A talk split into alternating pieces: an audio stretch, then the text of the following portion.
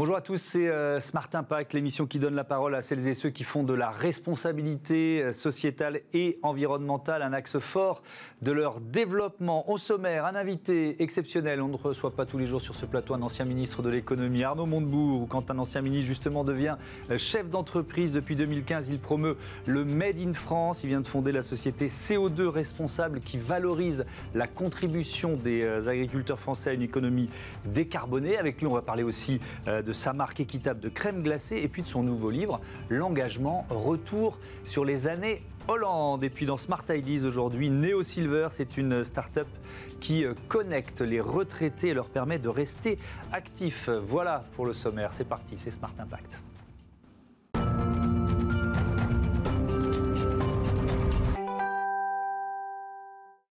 Bonjour Arnaud Montebourg. Bonjour Thomas. Bienvenue à vous. Vous êtes euh, en quelque sorte sorti de la vie politique traditionnelle il y a cinq ans pour devenir euh, chef d'entreprise en fondant les équipes du Made in France. C'est une euh, société de projets agricoles et industriels. Et puis depuis, alors vous continuez de créer. le dernier bébé, si j'ose dire, vient d'être lancé, mois d'octobre. La société CO2 responsable, qui vous souhaitez mettre en avant avec cette société? Euh, Les agriculteurs, puisque nous les connaissons bien, nous travaillons avec eux euh, dans le sud de la France avec la Compagnie des Amandes où nous plantons 2000 hectares, euh, selon 80, une quatre-vingtaine de vergers de 25 mmh. hectares environ, euh, dans tous les départements de la façade méditerranéenne, entre Vintimille et le Pertus, hein, euh, Corse incluse. Mmh. donc nous avons une bonne connaissance de, des techniques agronomiques en arboriculture et nous sommes aperçus que le végétal qui stocke le carbone, c'est le phénomène de la photosynthèse, mmh. n'était pas du tout valorisé et que tous ceux qui cherchent à réduire leur empreinte carbone allaient chercher des compensations euh, sur les autres continents, mais pas du tout en France. Donc mmh. on a décidé de valoriser euh, le travail des agriculteurs à travers leurs techniques agronomiques, euh, leurs innovations aussi, techniques, mmh. et le travail qu'ils font sur le végétal, puisque cela peut être valorisé en tant que stockage de carbone. Mais ça veut dire concrètement, ils vont toucher de l'argent pour travailler sur le végétal et stocker du carbone. Bah, bien sûr, c'est-à-dire s'ils respectent ce qu'on appelle les labels bas carbone, c'est-à-dire mhm. que, par exemple, vous avez un champ de blé et vous le remplacez par euh, un verger, mhm. vous avez augmenté le carbone que vous euh, euh, stockez par le déploiement des plantes et des arbres que vous avez mhm. plantés au lieu et place tous les ans de, semer et de récolter des céréales. Donc là, il y a un apport que vous pouvez valoriser. Donc c'est une manière aussi pour les agriculteurs de valoriser leur travail et car ils rendent un service à mm. la société, j'ai envie même de dire à l'humanité, puisque en vérité, quand vous augmentez le carbone stocké, vous rendez un service euh, euh, à la planète. Et il n'est pas encore valorisé en France. Donc c'est ce que nous euh, cherchons à faire. Alors on va parler de l'agriculture bio, si vous voulez bien. 8,5% de la surface agricole utile française certifiée bio ou en conversion en, 2019, donc c'est l'an dernier. J'ai envie de dire seulement 8,5% de la surface agricole utile. il y a encore du boulot. Qu'est-ce qui manque selon vous pour accélérer cette transition? Je crois que les agriculteurs sont eux-mêmes euh, pleinement conscients de la mutation euh, des exigences du consommateur mm. et des marchés. Les marchés rémunèrent mieux. Et ils en ont marre d'être montrés du doigt comme pollueurs, etc. Ça, c'est certain, mais pas que. C'est-à-dire que le marché, aujourd'hui, il est là. Et il y a aujourd'hui des, des espaces qui se sont libérés, qui n'existaient pas il y a 10 ans, mm. et les consommateurs sont présents, et ils suivent, et ils soutiennent. Donc euh, les, agriculteurs, quelles que soient les générations d'ailleurs, j'en rencontre tous les jours euh, sur le terrain, euh, sont en train de refaire leurs comptes. Mmh. Ils se disent, d'accord, mes rendements vont chuter parce que je ne mets plus d'intrants, environ de 50%, les prix vont être multipliés par deux, mais entre-temps, je n'aurai plus dépensé les charges qui pèsent sur mon exploitation et donc je vais améliorer mon revenu. Travailler peut-être différemment. Donc c'est aussi l'apprentissage d'une autre agronomie, mmh. une autre manière de faire, euh, avec euh, certes des contraintes, mais pas que. Euh, aucun métier n'est facile. Donc maîtriser les techniques agronomiques de l'agriculture biologique, je pense même qu'on devrait ouvrir des écoles bio à peu près partout dans les départements pour amener les agriculteurs à faire l'apprentissage de, non pas le retour en arrière 50 ans ou 70 mmh. ans avant, mais d'utiliser tous les apports de la science, euh, que porte d'ailleurs l'INRA, qui est un très bons laboratoires publics d'ingénierie scientifique, d'innovation scientifique. Euh, pour amener les agriculteurs à avoir de nouvelles techniques très en pointe mmh. et très bio. Est-ce qu'on peut se passer de l'Europe pour réussir cette transition écologique de l'agriculture? Il, il, y a quelques jours, les ministres de l'agriculture euh, de l'Europe se sont mis d'accord sur euh, les grandes lignes, on va dire, de la future politique agricole commune face à l'urgence climatique. La principale mission de cette PAC sera de rendre l'agriculture européenne plus verte. Est-ce que ça vous rend optimiste ou est-ce que vous attendez de voir comment ce sera mis en œuvre état par état? Bah, euh, avec l'Europe, on est habitué aux déclarations mmh. et qui ne sont pas suivies des faits. Donc euh, il est évident que cette PAC qui avait été négociée avant euh, a rajouté quelques éléments d'apparence pour dire, voyez, on fait quand même du verre, mais enfin les, masses essentielles sont encore, mmh. sont assez immobiles finalement. Ça veut dire quoi? Ça veut dire qu'on continue de, privilégier la taille des, exploitations, par bah exemple? oui, Évidemment. Mmh. Et donc ça pose un, un, vrai problème. Soit on choisit d'être compétitif au plan mondial, mmh. et on a en face de nous euh, l'agro-business euh, d'Amérique latine ou euh, d'Amérique du Nord, mmh. qui ont des exploitations de 300 000 hectares, un ingénieur à Grenoble pour 1000 hectares, des OGM en veux-tu en voilà, de la déforestation à tous les, à, tous les, à tous les hectares, et finalement se retrouve en situation d'être incapable de relever le défi. Parce que nous, on a une structure foncière qui est celle de la polyculture familiale, issue de la Révolution française. Donc des exploitations qui globalement sont beaucoup plus taille. Petites. Donc euh, on n'arrivera jamais dans notre bocage, qui est naturel, qui est notre histoire et notre géographie, mm. on n'arrivera jamais à retrouver euh, des tailles compétitives.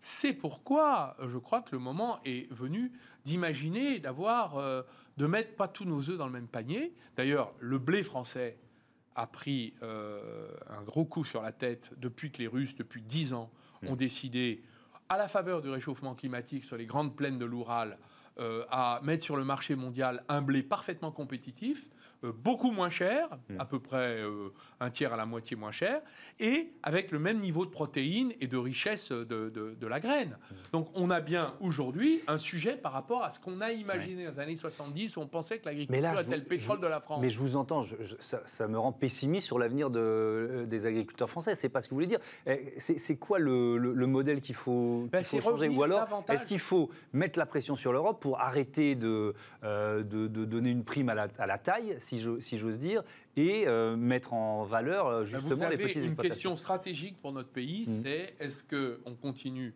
à avoir une agriculture d'exportation qui se base sur les marchés mondiaux, mmh. voilà, ce qu'on peut continuer à avoir, ou est-ce qu'on revient à la fonction nourricière? Aujourd'hui, 65% des fruits et des légumes que les Français consomment mmh. sont d'importation. Vous allez dans toutes les chaînes bio, quasi-totalité, c'est de l'importation. Hmm. Nous, par exemple, je suis, euh, j'ai monté une entreprise dans le miel.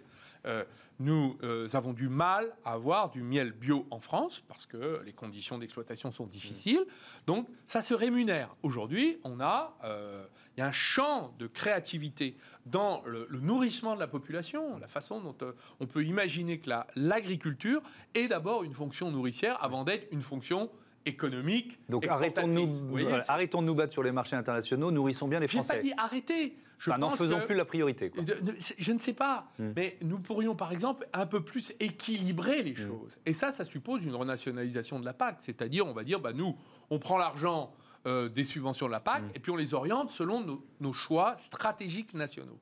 Et ça, ça mérite un vrai débat avec euh, euh, le monde de l'agroalimentaire. La, de et je crois qu'il y a beaucoup de choses à faire, beaucoup d'opportunités, et pour les agriculteurs, des revenus à se faire. Les agriculteurs doivent vivre de leur travail. Ce n'est pas acceptable qu'on ait piétiné la fonction nourricière dans notre société que représentent les agriculteurs. On les a laissés tomber. Quand vous dites ça, vous êtes, Arnaud Montebourg, dans, dans un retour d'expérience aussi, hein, puisque, encore une fois, vous, vous créez depuis 5 ans des, euh, des, des, marques, des entreprises qui sont en lien direct avec les agriculteurs. On partage, avec, alors, on partage la valeur. Alors, c'est là-dessus que je, je, voulais mettre euh, l'accent. Vous euh, avez créé au printemps dernier une marque de glace qui s'appelle la Mémère. C'est un nom sympa en quoi ces glaces sont différentes des autres? Bah, D'abord, elles sont 100% bio, ce qui mmh. n'existe pas sur le marché. Et même le, marché de la bio euh, dans la glace est 1,5% de la totalité du marché qui pèse mmh. presque plus d'un milliard et demi. Hein, donc c'est énorme. Mmh. Et l'essentiel des glaces industrielles, la quasi-totalité, sont faites hors de France. Sauf Agendas, qui a une usine à Arras. Tout le reste, Carte d'Or, Magnum, tout ça c'est en Italie, en, en, Allemagne, en Hollande, en, rien en France. Donc nous, notre sujet, c'est de dire, bah, on va refaire de la glace de très bonne qualité avec l'alliance du paysan et de l'ouvrier. L'ouvrier, c'est le meilleur ouvrier de France. Le paysan, c'est l'éleveur laitier bio qui va apprendre, sous la direction technique d'un meilleur ouvrier de France, qui est David Vesmael, euh, qui est notre, euh, notre, presque notre directeur technique, mmh. à euh, faire des glaces et à transformer, à partir de son lait, le transformer en glace. Et nous installons donc des mini-laboratoires dans des containers que nous amenons dans les fermes, et nous, nous formons les agriculteurs, nous nous associons avec eux, oui, et nous ils ont un intérêt financier. Ah, bah, évidemment. D'abord, nous rémunérons le lait 65% au-dessus du prix de marché et nous le garantissons pendant 5 ans. Hmm. Puis deuxièmement, nous partageons, nous gagnons de l'argent ensemble, c'est-à-dire qu'on partage la valeur. 51% pour le pour l'agriculteur, 49% pour nous qui sommes chargés de commercialiser au-delà de la vente directe euh, euh, que nous assurons, hmm. euh, que les agriculteurs assurent, dans la grande distribution, par exemple. Donc, c'est une marque équitable au sens où nous partageons la richesse créée ensemble et où nous disruptons l'industrie de la, glace. La ferme est au centre du projet, si je, ah ben, comprends nous, bien. Nous ouvrons une deuxième ferme dans le Poitou-Charentes, oui. nom de lever sur la plateforme Mimosa 370 000 euros là, en 18 jours. Financement participatif. financement participatif mmh. pour euh, euh, financer notre deuxième ferme. Et nous partons déjà euh, vers la troisième. Donc ça veut dire que ça marche vous ah. avez trouvé des débouchés dans la grande distribution Nous avons vendu, nous avons 300 points de vente et nous mmh. avons déjà vendu 45 000 pots. Voilà, depuis le mois de 1er avril. Notamment dans la grande distribution. En vente directe, autour des fermes, et puis dans la grande distribution. Je vous pose la question parce que l'une de vos déclarations publiques, vous sortez ce livre, L'engagement, euh, euh, retour sur vos années euh, Hollande, et donc ça vous a donné l'occasion, c'est chez Grasset, hein, ça vous a donné l'occasion de, pas mal d'invitations médiatiques. Et sur l'actualité, vous dites qu'il faut fermer les grandes surfaces pour sauver le petit non, commerce. Pas dit ça. Ah bon, vous n'avez pas dit ça Non, j'ai dit une chose. On a réduit votre phrase à ce. Non, mais j'ai pas dit ça. D'ailleurs, quand vous regardez mmh. l'expression, vous voyez qu'il n'y a pas du tout de proposition. J'ai mmh. simplement dit que fermer les petits commerçants euh, qui ne posent pas un problème sanitaire, qui savent gérer les protocoles sanitaires, parce que mm. c'est des petites surfaces, donc les gens, ils attendent, ils font la queue à l'extérieur, donc c'est parfaitement compatible avec la lutte contre euh, le virus. Euh, c'est un, un, désastre économique. C'est-à-dire que vous allez avoir des gens qui vont être ruinés, mm. des familles, et des centaines de milliers d'entre eux, parce que là, ils vont pas s'en relever. Donc je pense que c'est pour ça que j'ai dit, bah, puisqu'il fallait, on oppose, alors qu'il y a des supermarchés bondés et des transports en commun bondés, en mm. les, les, écoles où il y a du monde, mais on ferme le petit commerce, vous voyez bien qu'il y a une manière d'opposer euh, euh, grande surface et euh, petit commerce qui est inacceptable. On aurait pu imaginer une autre solution. Donc j'ai dit, bah, si j'avais eu à choisir, j'aurais préféré qu'on cherche à fermer les grandes mm. surfaces. Parce que, non, non pas. C'est en partie ce qui se passe quand on voit ces rayons de produits non, essentiels qui sont, exactement, interdits à la consommation. C'est ce qu'on fait à Barcelone, par exemple, mm. euh, la municipalité. Je crois qu'ils ont fermé tout ce qui est au-dessus de 800 mètres carrés. Mm. Bon. Donc, en tout cas, pour moi, c'était davantage prendre la défense des petits commerçants. J'ajoute que, évidemment, je vends euh, nous vendons euh, du miel, des glaces dans les grandes surfaces. Donc euh, on sait les services que rend euh, la grande distribution, 70% de l'alimentation est servie par les grandes surfaces. Quand j'ai lu cette citation, je me suis dit, mais Arnaud Montebourg, il, se tire une balle dans le pied. Parce je que ne me tire aucune balle dans le pied, j'ai conscience de ce que représente la grande distribution, mais je pense que le gouvernement a pris une mesure excessive et arbitraire. Alors, quand, quand, je, quand je lis euh, vos, interviews à l'occasion de la sortie de ce livre, j'ai pas lu votre livre, hein, je vais pas faire semblant, l'engagement chez, chez Grasset. Bon, ma première réaction, c'est, ça y est, il replonge, notamment cette interview dans le journal du dimanche 1er novembre dernier. Je vous cite hein, Je réfléchis à un nouvel engagement, mais il ne pourra avoir lieu que sur une base plus ambitieuse politiquement et plus exigeante intellectuellement. Les idées que j'ai portées depuis longtemps sont devenues centrales et majoritaires dans notre pays. Il va bien falloir les mettre au pouvoir. Bon, euh, c'est clairement euh, l'antichambre d'une entrée en campagne présidentielle Non, bah, c'est d'abord la constatation que euh, j'ai défendu des idées qui mmh. maintenant sont dominantes. Ça, c'est la première chose. C'est-à-dire euh, démondialisation, protectionnisme, euh, la, refondation républicaine, euh, c'est un sujet sur lequel je suis engagé depuis maintenant 20 ans. donc ces idées-là, elles se sont imposées. Donc il faut les mettre au pouvoir. Est-ce que il faut rester les bras croisés? Mm. D'ailleurs, dans les entreprises que j'ai conçues, avec beaucoup d'hommes et de femmes de métier, puisqu'on construit des entreprises jamais seules, on a besoin de s'unir mm. et d'unir les talents et des compétences eh bien, euh, on s'intéresse à la manière dont le monde va ou ne va pas, puisqu'on essaie de résoudre par l'entreprise des problèmes.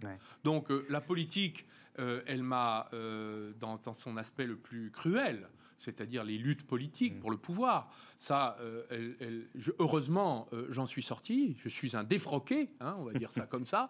Mais euh, en revanche, euh, la France, elle, ne m'a pas quitté. Union des euh, le Made in France, c'est un engagement de tous les jours. Oui, mais je pense que l'hypothèse d'un retour aux affaires et, à l'engagement politique, ça veut dire quoi? Ça veut dire éventuellement, pour porter ses idées, si vous dites c'est moi le, mieux placé, j'y Qu'est-ce que ça veut dire? Ça veut dire qu'on ne va pas pouvoir rester devant le feu de cheminée à caresser son chien dans la période d'écroulement économique. Mmh. Euh, les dégâts euh, que aura fait le Covid posent quand même de graves problèmes pour l'avenir, de euh, crise climatique qui est quand même très sensible, où il va falloir organiser la conversion de l'agriculture et de l'industrie, donc tout l'appareil productif. Bref, voilà. Donc, c'est des questions que je me pose. Donc, je vous réponds tout à fait sincèrement. Je me pose ces questions. Mmh. On a le temps, on verra, on en reparlera. Une union des talents et des compétences. Vous venez de dire ça pour parler Dans l'entreprise, des entreprises. C'est ce qui manque à la gauche. Hein. Euh, on a plutôt l'impression que c'est la guerre des égaux. C'est ce qui manque à la France. La gauche, euh, c'est un morceau, mais euh, tout le reste. Nous sommes un pays qui est trop désuni pour moi et qui a besoin d'imaginer de se donner la main pour mmh. rebâtir son économie et puis sa cohésion, sa démocratie qui est quand même très abîmée. Enfin, excusez-moi, on a on, sort là d'une période quand même de défiance. On est dans une période de défiance extrêmement dure mmh. et on a besoin de refonder euh, la démocratie dans notre pays, par exemple. Pas que, mais par exemple. Dernière question politique. Euh, quand vous parlez de, cet espace politique, du fait que vos idées, les idées que vous portez depuis euh, des années, sont devenues majoritaires, centrales dans, ce pays, la réponse d'Adrien Quatennens pour la France Insoumise, c'était sur France Info lundi, c'est de dire que bah, cet espace politique il est déjà occupé par la France insoumise, il vous tend la main pour, euh, pour travailler ensemble, vous lui répondez quoi? Bah, Écoutez, d'abord, euh, moi je considère que euh, toute candidature est légitime, donc, mm. mais je crois que le sujet qui est devant nous n'est pas la gauche, c'est la France. Mm.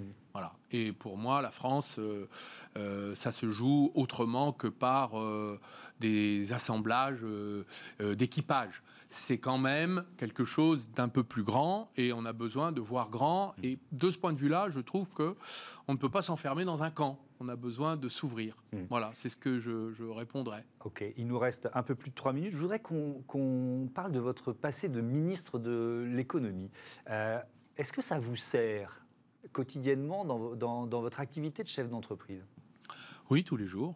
D'abord parce que ça fait partie de mon parcours, donc j'ai réfléchi sur beaucoup mmh. de choses, que les questions macroéconomiques sont aussi des questions microéconomiques de l'entreprise, mmh. euh, la combinaison productive, hein, capital, travail, comment on s'unit, comment ça fonctionne.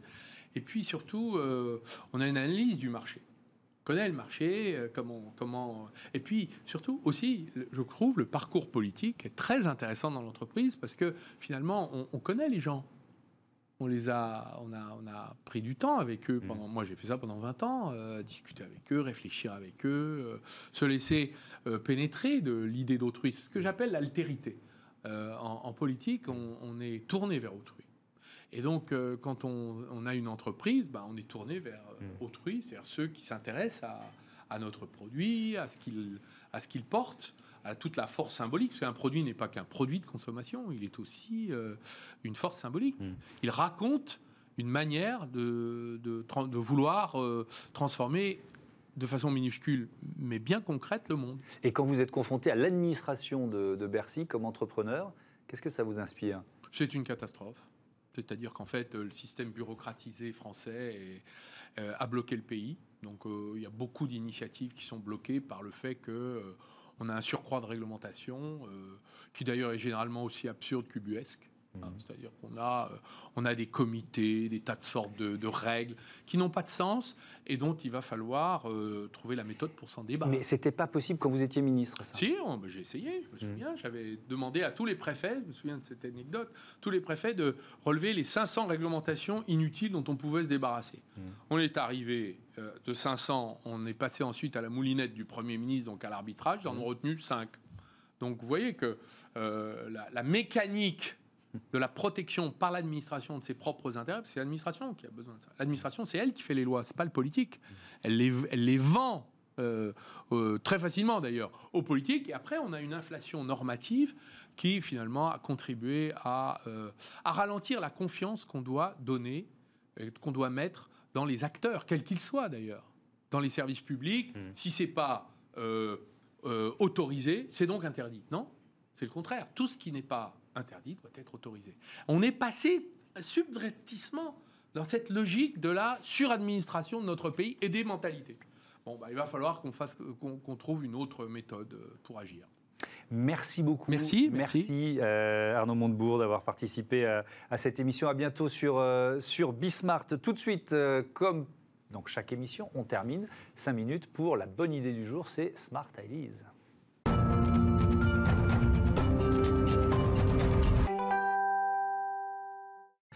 Bonjour Jean Henquin, bienvenue. Vous êtes avec euh, Omar Benouna, le cofondateur de euh, Neo Silver. Euh, donc vous avez lancé le site, je crois, il y a un peu plus d'un an, c'est ça, octobre 2019. Comment vous est venue l'idée? C'est quoi l'idée de Neo Silver? Alors en fait, on est parti du constat suivant. Chaque année, il y a à peu près 650 000 personnes qui partent à la retraite. Et ce passage de la vie active à la retraite entraîne une perte de repères physiques, intellectuels et de liens sociaux.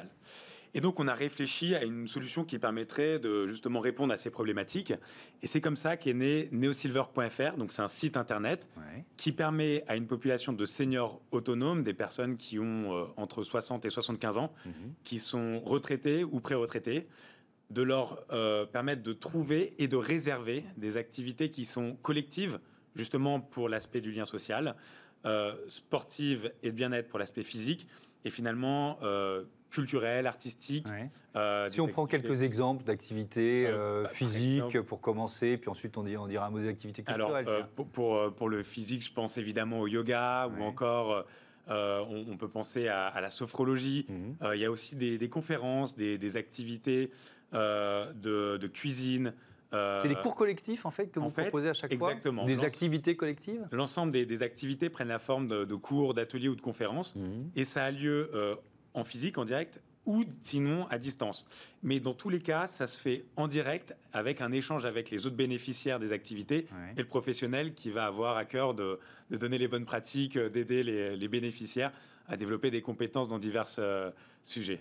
Et pour ce qui est culturel, par exemple, c'est quoi? C'est des sorties euh, euh, au théâtre, au cinéma Il y a différents. Alors en ce moment, c'est pas possible, mais bon, quand ça. le redeviendra C'est des activités à chaque fois. On n'est pas spectateur, hein. on, entreprend à chaque fois, et donc il y a des cours de théâtre, il y a des cours de, dessin, de, peinture, de, de cuisine ou encore d'apprentissage de langue. Vous, vous, lancez cette idée, euh, donc euh, j'entends bien euh, l'activité. C'est vrai que la retraite, ça peut être une, rupture qui est, très forte, notamment en matière de, de lien social, d'isolement. C'est une façon de lutter contre l'isolement? Exactement. En fait, le, point de départ de, de, notre aventure mmh. de Neo Silver, c'est la lecture d'un article qui faisait état de 300 000 personnes en état de mort sociale en France. Et très vite, avec Omar, on s'est demandé comment est-ce qu'on pouvait aider ces gens-là. On s'est rendu compte qu'on n'avait ni les moyens financiers ni humains, et quand bien même on allait trouver ces personnes, on ne pouvait pas les, aider, faire du curatif. Hmm. Donc c'est en faisant la chronologie inversée de cet état de mort sociale qu'on s'est rendu compte, en, lisant aussi des, articles de la littérature, en regardant nos parents, tout simplement, en regardant les amis de nos parents, qu'on avait, on, se rendait compte que c'était vraiment la première grosse rupture au moment du passage de la vie active à la retraite. Hmm. Et que petit à petit, euh, ça allait entraîner une, une, tout un tas de pathologies qui sont liées à l'avancée en âge, euh, qui vont avoir des impacts physiques, intellectuels, donc cognitifs, et de lien social. Vous avez un an d'activité, donc un an de recul. Euh, euh, quel retour les, personnes qui utilisent Neo Silver euh, vous font? Alors effectivement, bon, cette année est, particulière. Certes, on peut dire ça comme ça. du contexte. en fait, jusqu'en février, on, proposait principalement des activités en physique. Mmh. Et à partir de, février, il y a eu la fermeture euh, de l'ensemble des activités à distance, enfin en, physique. Et donc c'est à ce moment-là qu'on a développé ces activités à distance. On, l'a développé sur le conseil euh, de nos bénéficiaires qui nous ont demandé, bah voilà, nous on est, on est coincés chez nous. Ils voulaient que ça continue, quoi. Exactement. il faut qu'on sorte d'une manière ou d'une autre faites-nous voyager. Et donc c'est comme ça qu'on a développé ces activités à distance.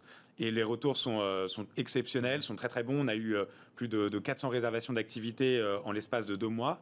et puis les, retours sont, sont, mm. sont, extrêmement positifs. C'est quoi votre modèle économique? Comment vous gagnez votre vie? Aujourd'hui, le, modèle économique, c'est le suivant, c'est le commissionnement. C'est-à-dire qu'on met en relation des professionnels qu'on a sélectionnés, mm. dont, dont on demande un diplôme d'État, dont on s'assure de l'appétence à travailler avec un public de, seniors autonomes. Mhm. Et euh, on, les met donc directement en lien avec ce public de seniors autonomes qui, eux, ont la difficulté de trouver des activités qui sont euh, euh, un, petit peu dispatchées sur Internet avec des indications qui sont qui sont pas très claires, ni les méthodologies, ni le, cursus du professionnel encadrant. Mhm. Et donc, on met ces deux populations en direct à travers ce, site internet neosilver.fr. Et c'est une commission. Euh, est-ce que ça renchérit le, prix de la prestation? Vous voyez ce que je veux dire pour les, pour les, pour les retraités? Euh, au contraire, donc c'est-à-dire qu'on va, on va négocier nécessairement le, coût de l'activité pour permettre justement que ce soit le plus accessible possible. Parce que vous amenez un groupe à, un coach, par exemple? Exactement. Donc il y, a deux raisons euh, pour lesquelles on peut se permettre euh, d'avoir un tarif un peu plus bas. C'est que premièrement, ça se fait pendant les heures creuses. Donc aujourd'hui, la, la, plupart des activités ont lieu à des horaires d'actifs, entre midi et 14h et au-delà de 18h. Les activités No Silver, c'est à tout moment de la journée et notamment pendant les heures creuses, là où les, les retraités euh, où les seniors autonomes ont du temps pour eux. Et euh, d'un autre côté, euh, bah, ça, permet surtout de, de, favoriser l'activité mmh. pour cette population. dernier mot, vous l'avez évoqué rapidement, mais les, coachs, parce que le lien de confiance, il est hyper important. Donc, vous les sélectionnez, donc vous avez dit quoi Des diplômes Il y, a une grille de lecture qui est assez précise Exactement. On, a tout un tas de critères mmh. qu'on va demander et qu'on va, qu'on va chercher à définir, enfin, à, valider avec le, le professionnel encadrant évidemment, on va l'accompagner euh, dans, son inscription, euh, sur sa présentation, sur la méthodologie de l'activité, etc. Et il va y avoir un retour d'expérience de la part de l'utilisateur, ce mhm. qui va venir confirmer euh, l'intérêt de l'activité et en tout cas le, bon fonctionnement de celle-ci. Merci beaucoup, merci Jean Henquin, bon vent à, à Neo Silver. Voilà, c'est la fin de, de cette émission. Je vous donne rendez-vous demain, vous connaissez les horaires, c'est 9h, midi, 20h30 sur Bismart. Salut à tous.